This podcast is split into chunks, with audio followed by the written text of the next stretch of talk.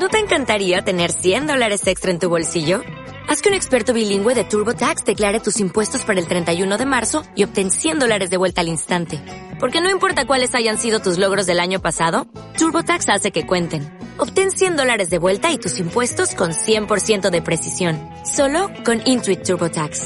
Debes declarar para el 31 de marzo. Crédito solo aplicable al costo de la presentación federal con TurboTax Full Service. Oferta sujeta a cambios o cancelación en cualquier momento.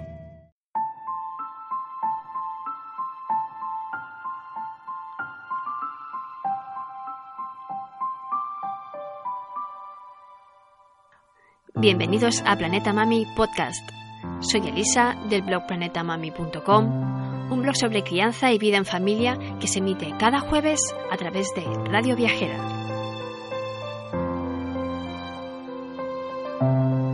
Sí, estás en el sitio correcto. Esto es un canal de podcast de viajes y por eso estoy aquí, para contarte cómo disfrutar del viaje más infinito.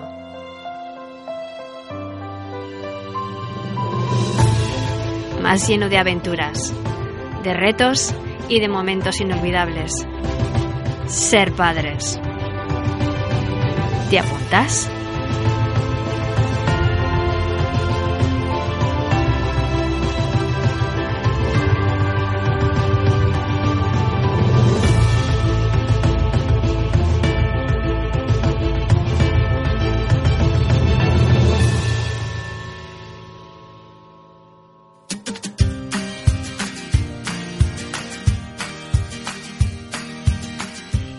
Episodio, en la sección El Post de la Semana, hablamos sobre la conciliación familiar y de cómo acabamos siendo presa del reloj, corriendo de un lado para otro y olvidándonos de todo, hasta de sonreír. Además, en nuestra sección El Consejo Viajero, te damos 5 consejos vitales para la seguridad infantil en el agua, imprescindible ahora que vamos de cara al verano y empiezan las jornadas de playas, ríos y piscinas con niños. Y para terminar esta primera temporada de Radio Viajera, en la sección ¿A dónde vamos, mamá?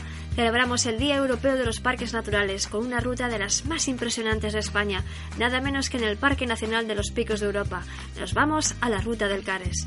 ¿Te lo vas a perder? ¡Empezamos!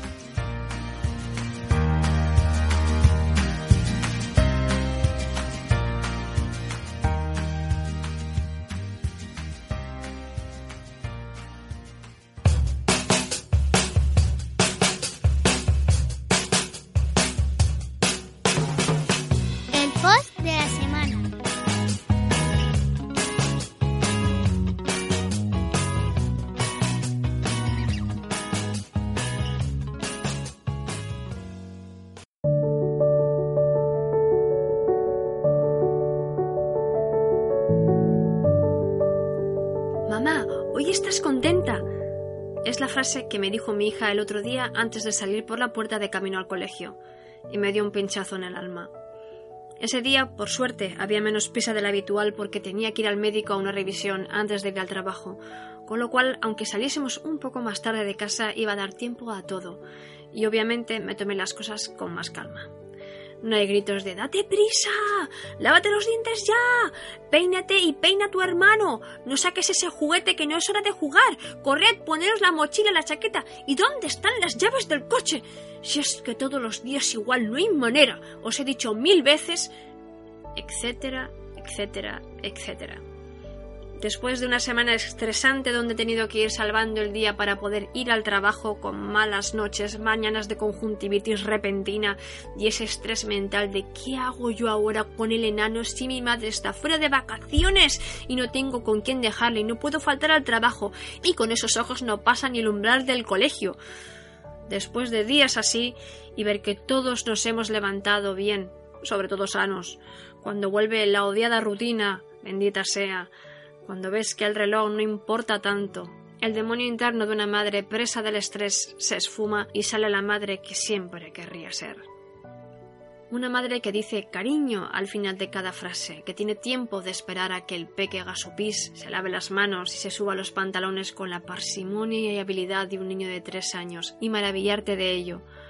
Una madre que no tira de una mano corriendo, sino que camina acogida a ella, que le da tiempo a dar un abrazo, a decir te quiero, a sonreír. Esa es la madre que querría ser todos los días, pero no puedo. Y es que mi realidad es así, como la de muchas de vosotras y de vosotros también, porque la vida no nos da para más, ni siquiera a veces para sonreír o para detenernos en los pequeños detalles. Vamos a la carrera diaria, de un lado a otro, a resuello, intentando salvar el día como bien podemos. Y salvamos el día, pero perdemos la vida. Vivimos en un continuo autoanálisis sobre todo aquello que deberíamos de ser como padres. Miramos Internet o las redes sociales y no hacemos más que encontrar anuncios de libros sobre cómo educar con respeto, con una sonrisa, con emociones. E incluso yo misma escribo post con consejos de hacer esto, así o asá, y alguno pensará que mi vida es perfecta, porque si yo lo digo, así lo haré, y lo haré bien. Permitidme que os rompa el mito. No soy perfecta, ni una madre de libros, soy una madre normal que intenta salvar el día como tú, como él, como todos. Intento cada día levantarme con el ánimo de hacerlo mejor que el día anterior. Unas veces lo consigo y otras no. Y grito y regaño y meto prisa y mil cosas que luego, una vez les dejo en el colegio, pienso que podría haberme ahorrado. Pero el reloj manda, la máquina de fichar no perdona y hay que seguir corriendo.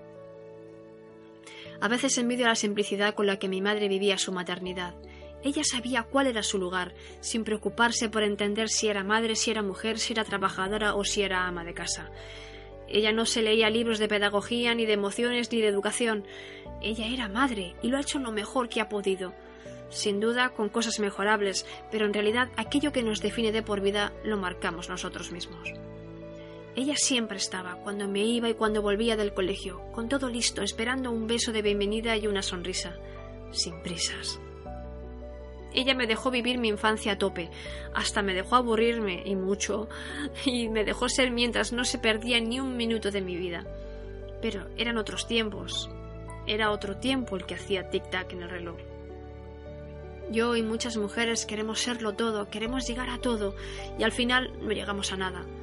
Nuestro reloj va acelerado, incluso el biológico. Corremos, corremos para subir a lo más alto, para alcanzarlo todo. Y mientras la vida pasa.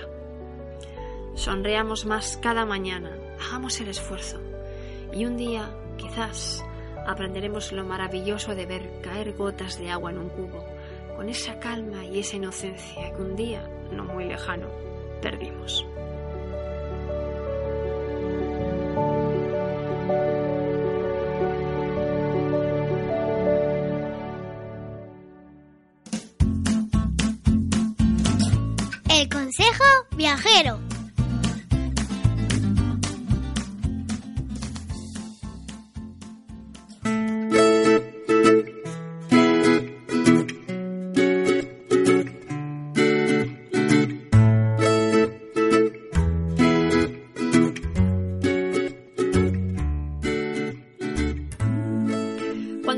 La playa o piscina con los peques, ya de por sí no les quito ojo ni un segundo y me dedico a pasar ese tiempo en modo centinela. Hace como nueve años que no sé lo que es tumbarme a tomar el sol en plan vuelta y vuelta, leer un libro con el rumor de las olas de fondo o simplemente mirar al horizonte. No, desde que tengo hijos el momento de ir a la playa o la piscina es como ir a una misión de combate. Revisamos el perímetro, cerca del socorrista si es posible, calculamos la distancia hasta la que pueden moverse, al menos que me dé tiempo a llegar corriendo en 0, segundos, controlamos los cambios de color de la bandera del puesto de socorrista y, por supuesto, no les quitamos el ojo de encima durante el tiempo que ellos disfrutan jugando allí. Me vais a tachar de exagerada, de madre helicóptero o hipercontroladora, pero si ya de por sí mi hija era imprevisible, menos mal que ahora ya está más tranquilita. Con su hermano hemos tenido un bonus extra de niño intrépido y loco del amor por el mar y el agua en general. Intrépido y agua no suenan bien, ¿verdad? El agua es como un imán para él, da igual que sea invierno o verano, él se moja, incluso con ropa con lo cual, si estamos con él cerca de la orilla de la playa o del borde de la piscina, a todos nos enciende el piloto de vigilancia extrema, incluso a su hermana, que desde que hace unos años una ola le dio vuelta y media ya no se fía ni un pelo del mar. Sin duda, ella prefiere la piscina. Así que con semejante panorama paso a recordaros algunos consejos de seguridad infantil en el agua para garantizar un baño seguro de nuestros hijos, bien sea en playas, piscinas, ríos, pantanos, etc. Ante todo, máxima precaución. Primer consejo, aprender a nadar. Esto debería de ser ya por norma. Es el mejor salvavidas que podemos darle a nuestros hijos. Es una habilidad de supervivencia. Tienen que saber cómo autorrescatarse si caen en una piscina o cualquier otro medio acuático. No es algo que se aprende de la noche a la mañana, pero por lo menos que aprendan a flotar y llegar a la orilla de la piscina o de la playa. Ah, y cualquier adulto que no sepa nadar también. Si ya sabéis nadar, deberíais aprender también algunas habilidades básicas de rescate y cómo debéis actuar ante una situación de riesgo en el agua, porque os aseguro que llegaréis antes que el socorrista a salvar a vuestro hijo. Pero si no sabéis nadar o cómo actuar correctamente, mal asunto. Segundo consejo, sistemas de flotación. Usar un chaleco salvavidas homologado, que no sea inflable, por favor. Los cinturones de flotación o los discos de goma para los niños que todavía no saben nadar bien únicamente deben utilizarse como un apoyo puntual para hacer alguna actividad que de otra manera no podrían y que les aporte confianza. Por ejemplo, para jugar un rato con su hermana mayor en la piscina grande y siempre con nosotros al lado y al alcance de la mano. Está más que comprobado que los flotadores y manguitos inflables no son seguros porque se pueden pinchar, desinflar o incluso se les pueden salir solos de los brazos al tirarse a la piscina. Nosotros el año pasado compramos un cinturón de estos de bloques de corcho porque en el cursillo de natación al que iba mi hijo le ponían algo similar para que flotara, pero este verano lo vamos a cambiar por un chaleco homologado. Los hay de varias marcas y son muy fáciles de conseguir. Con el chaleco tendrá la flotabilidad adecuada para que pueda respirar al tiempo que se desplaza moviendo brazos y piernas con libertad. Puede meter la cabeza si quiere, pero en caso de problema le mantiene con la cara fuera del agua para que pueda respirar. Así está aprendiendo a desplazarse y coger confianza. Tercer consejo. Supervisión continua. Vigilar a los niños es tarea de los adultos. La supervisión ha de realizarse a una distancia no más allá del alcance de la mano para los más pequeños, es decir, a su lado dentro del agua. Y esta puede ser algo más flexible con los niños más mayores que ya tengan alguna habilidad, como por ejemplo que ya se tiren del borde de la piscina, sumerjan la cabeza y puedan bracear un par de metros. No se puede delegar la vigilancia de un bebé a un hermano o niño más mayor. Yo con mi hija no lo hago, aunque ella misma muchas veces está igual dependiente de su hermano que nosotros, pero no es algo que yo le ordene o le imponga, eso es mi responsabilidad. Lo que sí es importante es que les enseñemos a avisar en caso de que vean a cualquier niño o persona en apuros. Los segundos en un posible ahogamiento son vitales. Por ello, nada de leer, mirar el móvil o entrar en casa a hacer cualquier cosa si con ello los niños se quedan solos, ni aunque sea un momento. Ya sabemos que la percepción del tiempo y la realidad difieren mucho. Lo que parecen ser unos segundos resultan ser unos minutos y ya tenemos la tragedia. Cuarto consejo, piscinas privadas. Mucho cuidado si vuestra casa o la casa de familiares o amigos que vayáis a visitar tiene piscina privada. Más del 50% de fallecimientos infantiles por ahogamiento tienen lugar en piscinas privadas. En Francia, la ley Raffarin obliga desde 2004 al vallado de las piscinas privadas y ha reducido los ahogamientos de niños en un 85%. Aseguraos de que tenga una valla perimetral con una altura mínima de 1,20 metros y que el acceso esté bloqueado con una cerradura a prueba de niños. También existen en el mercado alarmas que alertan de cuando algo cae en el agua y nos pueden ser muy útiles en estos casos. Aún así, Extremad la vigilancia de vuestros hijos pequeños en todo momento. Son mucho más rápidos e ingeniosos que vosotros, y cuando se les pone un objetivo entre ceja y ceja, podrían hasta saltar la valla con ayuda de una silla cercana. Además, los niños cuando caen al agua en una piscina apenas hacen ruido, no gritan ni lloran y en cuestión de segundos ya se están ahogando. Esto me recuerda la importancia de no dejar juguetes flotando en la piscina, porque pueden atraer a los niños y al intentar cogerlos caerse en el agua, y lo sé porque le pasó a una familiar mío cuando era muy pequeñita. Por favor, no le subestiméis. Quinto consejo. Seguridad en orillas de playa o piscina. Recordar a los niños que no se metan en el agua sin estar acompañados de un adulto en la playa. Cuidado sobre todo si el mar está revuelto. A veces, aunque están jugando en la piscina, puede venir una ola que les arrastre.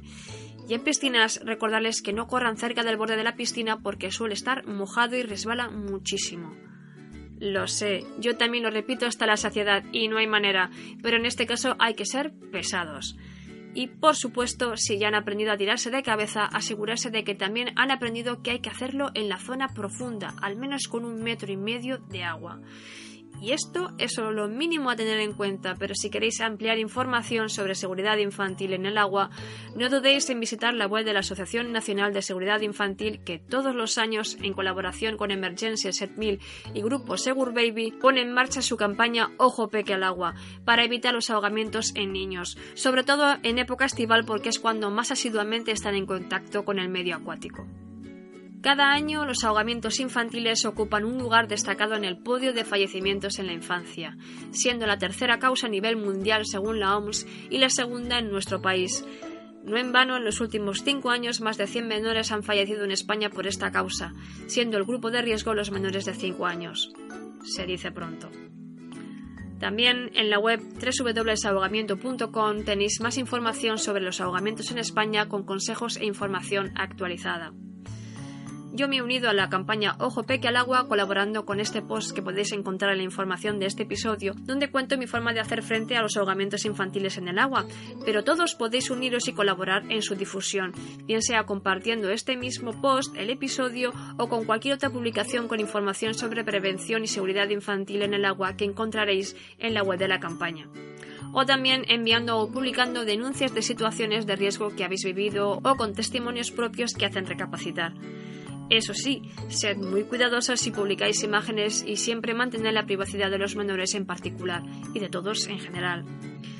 Ya sabéis, utilizad el hashtag agua y así que entre todos podamos conseguir que sea trending topic. Desde luego sería un gran logro, aunque el verdadero logro sería conseguir que ningún niño fallezca por ahogamiento en todo el verano, una meta que con vuestra ayuda no es inalcanzable que el agua solo nos traiga recuerdos de risas, diversión y juegos. Ya sabéis, no les quitéis nunca el ojo de encima.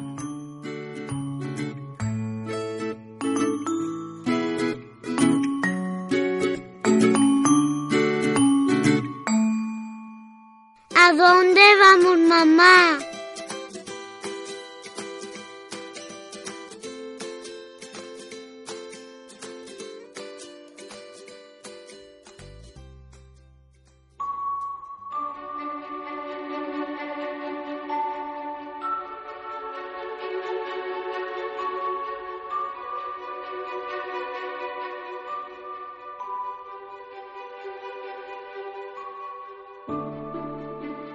Podía acabar esta temporada y esta mini guía sobre turismo familiar con niños en la provincia de León sin recomendaros una de las rutas más impresionantes de esta región y de España, la Ruta del Cares, que se encuentra dentro del Parque Nacional de los Picos de Europa y es reserva de la biosfera desde 2003 por la UNESCO.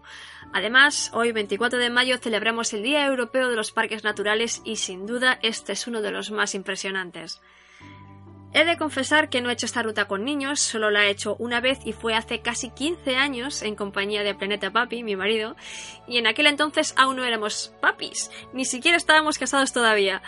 Ya sabéis que vamos frecuentemente a León, pero esta ruta, como está en un punto más distante desde la ciudad de León y tampoco es que sea la más apta para niños, la hemos ido postergando hasta estar seguros de que podamos volver a recorrerla sin que haya peligro para los niños y sobre todo para que con cierta edad ya supieran apreciar el increíble paisaje que nos brinda la garganta del Cares en su paso a través del Parque Nacional de los Picos de Europa.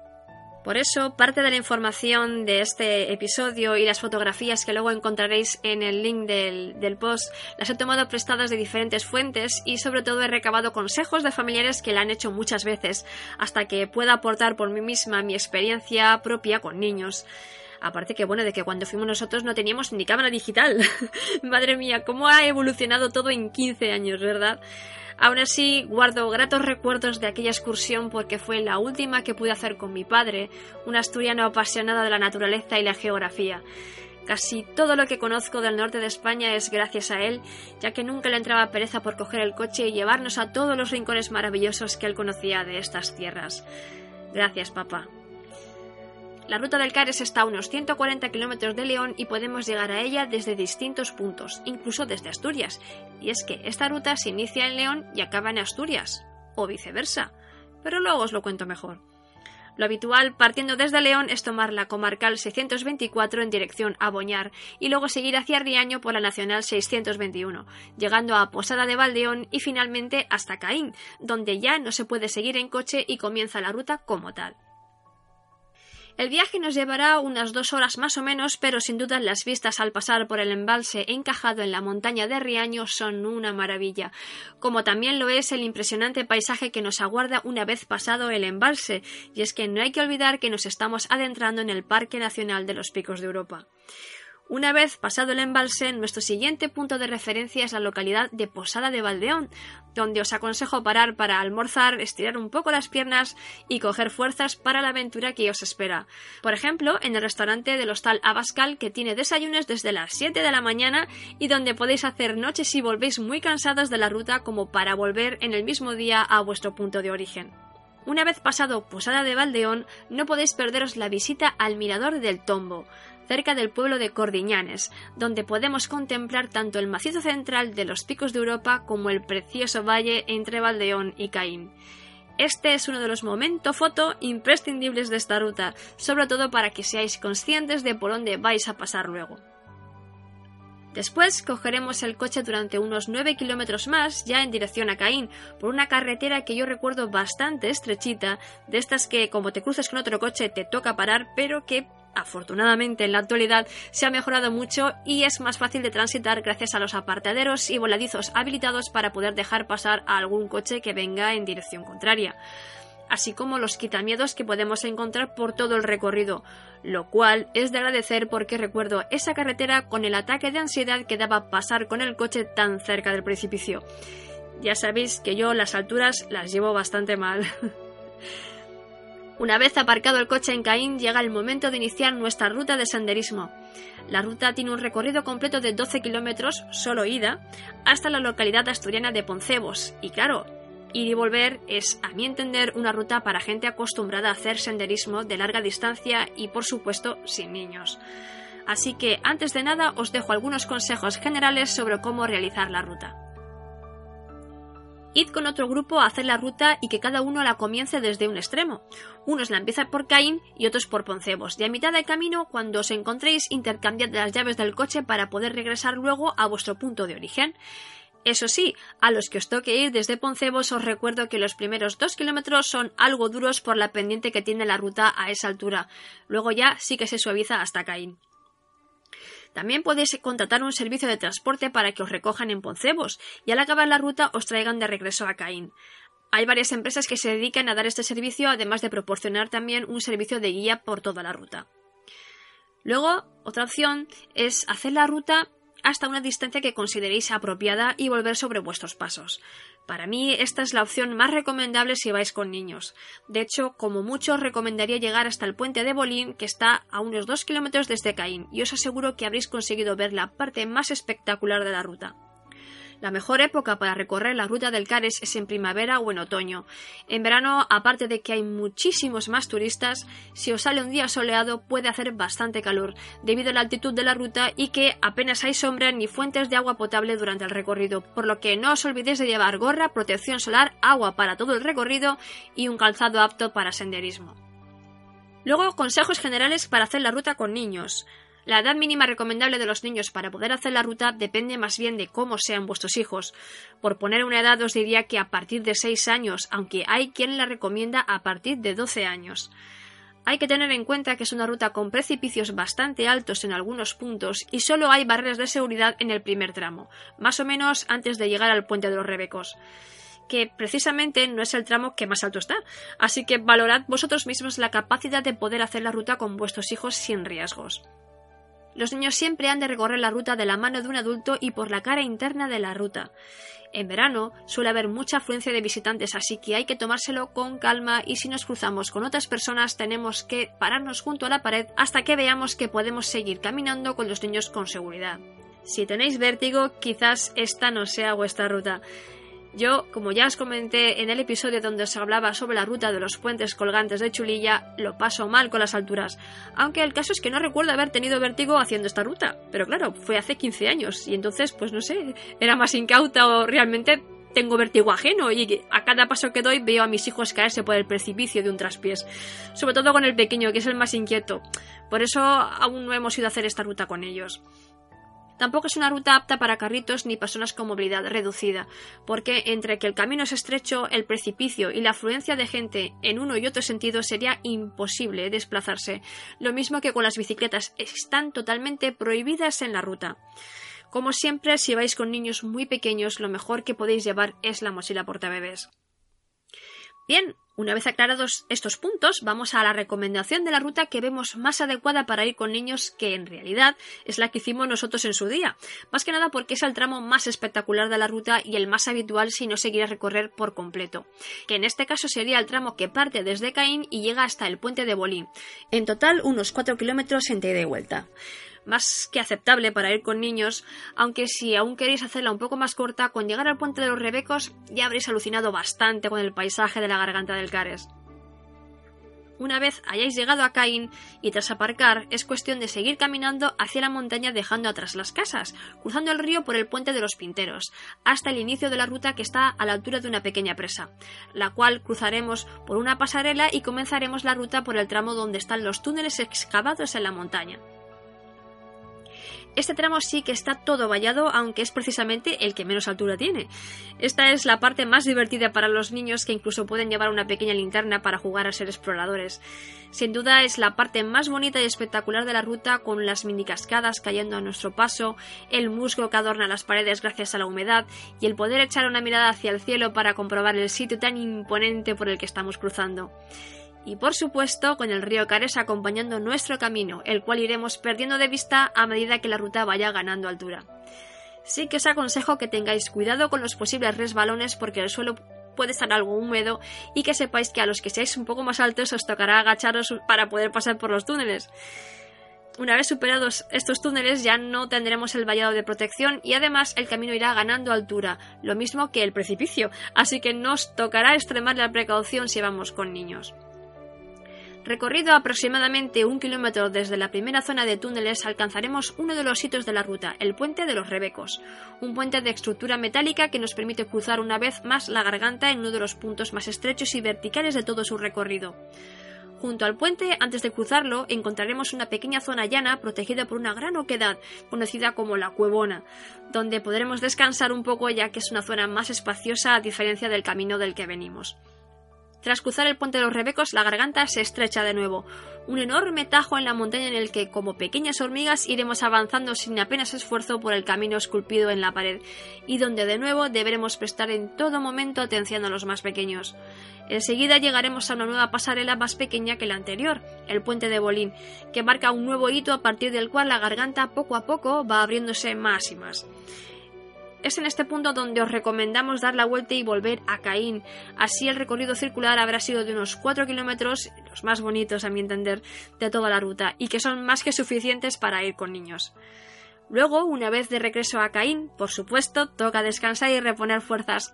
Así que os recomendamos comer, por ejemplo, en el hostal Casa Cuevas o en el restaurante La Ruta, mientras contempláis a la vez el maravilloso paraje donde os encontráis y del que estoy segura que nunca os olvidaréis.